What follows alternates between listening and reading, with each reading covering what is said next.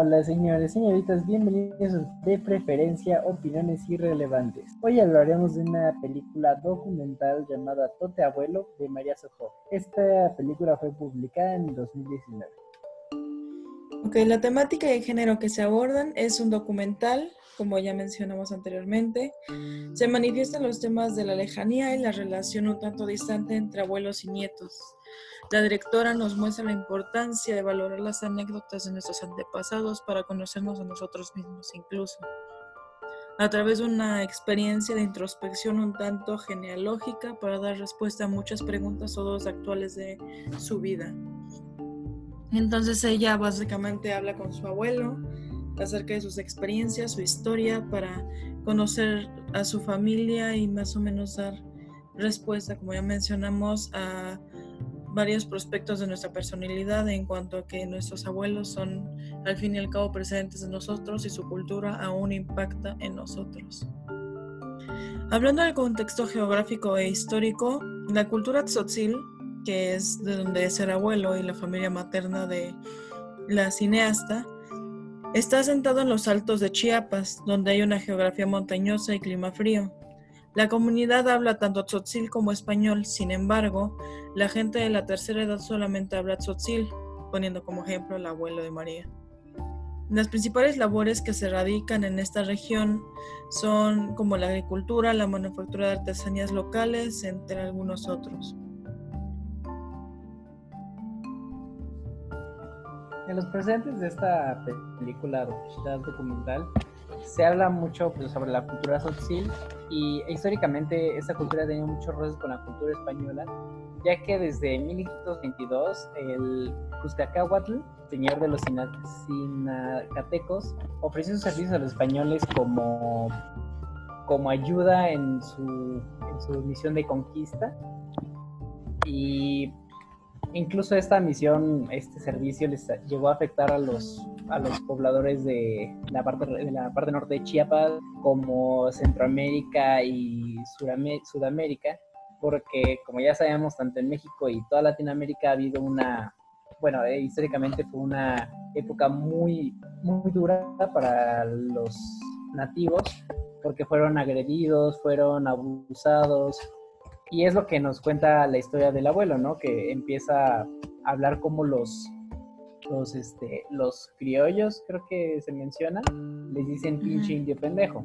Entonces, que le están diciendo, eh, lo están denigrando, lo están eh, agrediendo tanto física como verbalmente, que lo golpeaban incluso. Y que, por ejemplo, también en ese entonces se usaba mucho eh, la parte de los textiles. Entonces, a los españoles le robaban textiles, le robaban recursos naturales eh, de la zona. Y pues también podemos ver cómo el abuelo se... Eh, el abuelo cuenta que toda la gente de su comunidad tenía una grande, una gran un gran arraigo a la creación de sombreros o de cosas a partir de coser de en ese entonces con palma, ¿no? En este, en este caso en el se nota que se nota que el tejido lo está haciendo con plástico, pero él cuenta que los más antiguos eran con palma y que eran con la fibra más que nada, ¿no? De, de la naturaleza. Sí, que era un poco más rudo y más duro al momento de tejerse la palma que el plástico también menciona, ¿no?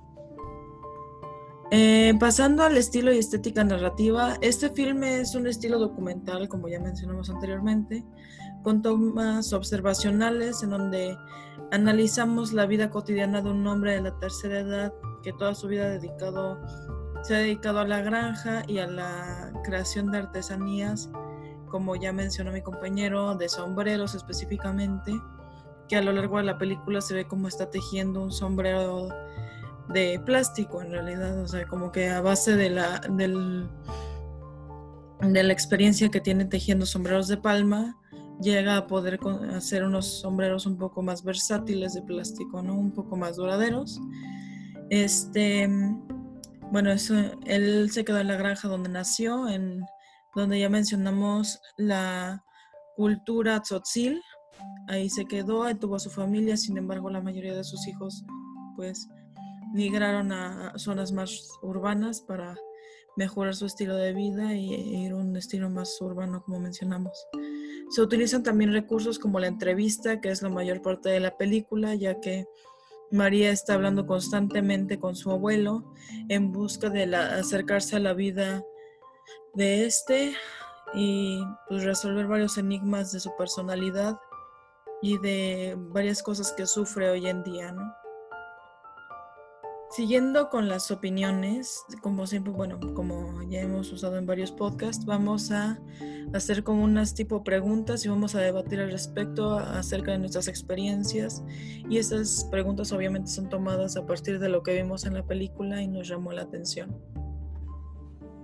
Bueno, eh, la primera pregunta sería, ¿todavía tienes abuelos con vida? Eh, sí, yo todavía tengo tres, a mi materna, a mi abuelita paterna y a mi abuelita materna, pero eh, nada más me queda mi abuelo materno vivo. ¿En tu caso, Steven? Eh, yo, en mi caso, sí tengo a, mis dos abuelas igual, materna y paterna, pero mis dos, mi abuelo paterno falleció hace ya, creo que dos años. y y mi abuelo materno igual está todavía vivo, pero con un poco de distanciamiento, como decíamos, de, la cultura, más que nada de la vida. Sí, es como distancia geográfica, ¿no? Sí, yo, mi abuelo paterno murió hace aproximadamente unos siete años, de hecho fue casi en la fecha exacta que murió el abuelo de Steven, unos dos años, unos tres años después. Este, bueno, igualmente mis abuelos maternos viven en Guadalajara, por lo que están distanciados de mí y no puedo platicar mucho con ellos. Sin embargo, la tecnología me puede ayudar mucho para acercarme y platicar más y conocer acerca de su historia. Bueno, la siguiente pregunta sería, ¿conoces la vida pasada de alguno de ellos? En mi caso, eh, sí, conocí mucho de la vida de eh, mi abuela, materna, es, eh, mi mamá me contaba sus historias de cuando, de cómo salió de Oaxaca, porque ella es originaria de Oaxaca, de cómo salió, fue a la Ciudad de México y cómo perseveró en esa ciudad, o sea, teniendo creo que 13 años, o sea, se vino de 8, de 8 años, empezó a trabajar en Oaxaca y llegó aquí a México a los 13 años a trabajar, eh, puso sus puestos, hizo muchas, ese, muchos trabajos, negocios pequeños para sobrevivir y cómo se conocieron ella y, mi abuelo materno. Que igual, también un punto se llegaron a separar por el, por el conflicto geográfico y cultural que tenían, porque también mi abuelo eh, materno eh, tenía una, una cultura muy, muy de su pueblo, que quería estar con su familia, toda su familia tiene que estar junta. Entonces, desde su mamá, sus hermanos, sus tíos, sus primos tenían que estar muy juntos. Entonces, eso le afectó mucho a mi abuela y por eso no, no pudieron tener como una relación tan, tan junta, tan pegada. Ajá, sí, sí, más, más que nada formal. Y en el caso de, por ejemplo, de mis eh, abuelos maternos, digo, paternos, este, pues también conocí un poco de la historia de cómo mi, mi abuelo, este, él quería siempre tener su, sus negocios y quería tener este, su casa y su familia trabajando con ellos y eh, siempre mantener activa toda la familia en general. Pues en mi caso yo conozco la vida pasada de mi abuelo paterno, en paz descanse.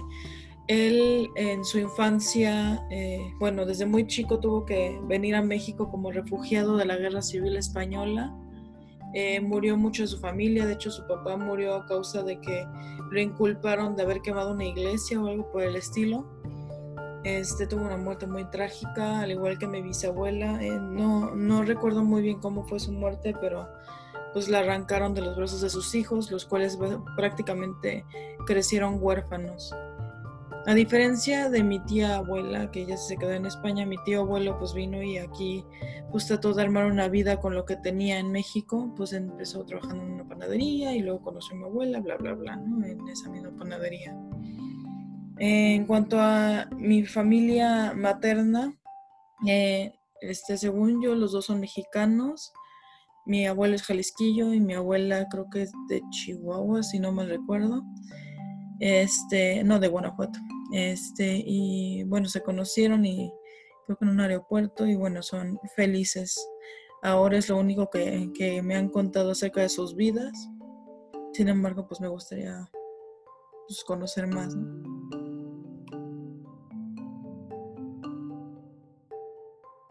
La siguiente pregunta sería, ¿qué te gustaría preguntarles, sin importarles si están vivos o muertos? Bueno, pues a mí me gustaría preguntarles más sobre su infancia, qué los impactó, por qué son como son, por qué su personalidad es tan fuerte, porque pues todos tienen una personalidad bastante, bastante fuerte, todos son muy, muy luchadores en su propio pues, lado, su propia personalidad. Este, por ejemplo, mi abuelo paterno era ciego prácticamente y aún así pues batalló para mantener a su familia y para que nunca les faltara nada. Eh, pero me gustaría preguntarles, pues más que nada eso, su infancia y qué es lo que más los impactó y las reflexiones que hicieron a lo largo de su vida para, pues digamos, aprender en cuerpo ajeno, que le llaman, y no sufrir, digamos, las consecuencias de varios errores que se pueden corregir antes.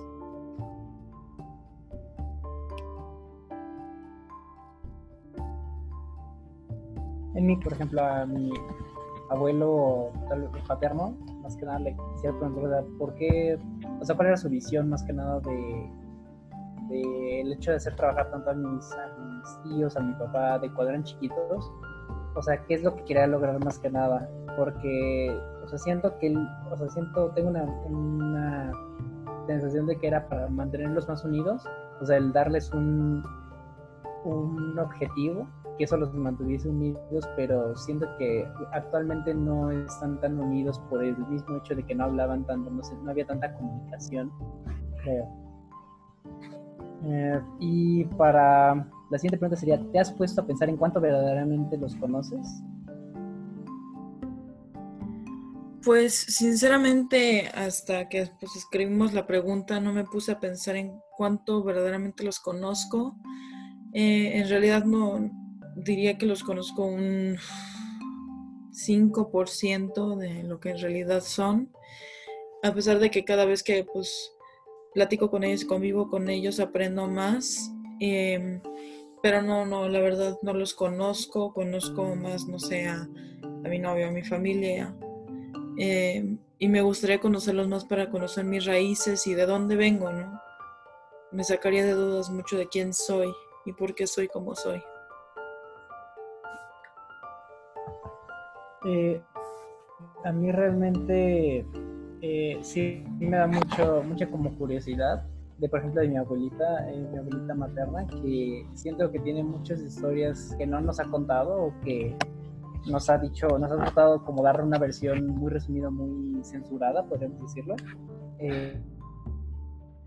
pero sí me, me gustaría mucho así como realmente saber es por lo que ha pasado, o sea, como hacer una autobiografía, que haga una autobiografía y poder leerla, o que me cuente todo y yo pueda hacer su biografía, me gustaría mucho porque sí, sí siento que ha pasado por demasiado y ha logrado bastante con lo poco con lo que inició.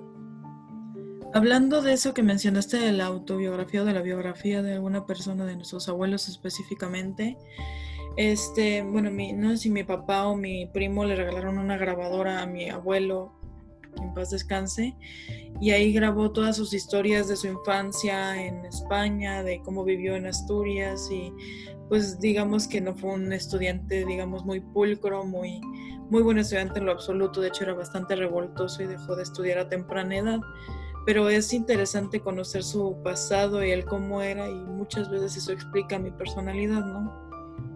Eh, y sí, siento que sería una buena práctica regalarles a cada uno una grabadora para pues al final tener su recuerdo y que sus memorias no se pierdan con el tiempo. Y prosiguiendo a la, última pregunta, ¿te gustaría tener un nieto como tú lo eres para tus abuelos? ¿Qué cambiarías de tu nieto? Pues la verdad me gustaría que, bueno, a diferencia de mí, que mis nietos se interesaran un poco más en, cómo estoy, en, mis historias, que, que, bueno, me gustaría a mí también corregir eso. Este, y sí, mm, cambiaría el hecho de que no me comunico mucho con ellos, este, ni, ni me he puesto ni me he sentado a platicar acerca de sus vidas, ¿no?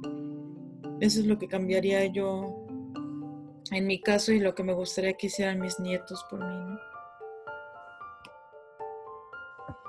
Yo en lo personal, eh, sí, creo que sí me gustaría tener un nieto como yo, pero siento que me gustaría más, eh, tal vez estar un poco más presente, tal vez no físicamente, pero sí eh, puede ser por medios digitales o algo así, o sea, que, también un cambio, por ejemplo, para mi abuelo me gustaría que mis abuelos se, este, pudieran, o sea, aparte de que nosotros tratamos de ayudarlos de usar la tecnología, sé que es difícil, pero que lo intentaran más a menudo porque normalmente no lo intentan que usen la tecnología para que podamos eh, hablar, por ejemplo, así, hacer reuniones eh, vía remota o poder vernos, eh, ver qué es lo que estamos haciendo, tomar fotos de lo que estamos comiendo, las experiencias que estamos teniendo como tal y que podamos compartirlo sin tener que estar siempre cerca. Ok, pues esa fue la última pregunta. Gracias por sintonizarnos en Opiniones Irrelevantes. Nos vemos en el siguiente podcast que es de los ensayos narrativos. Muchas gracias y hasta luego. Chao.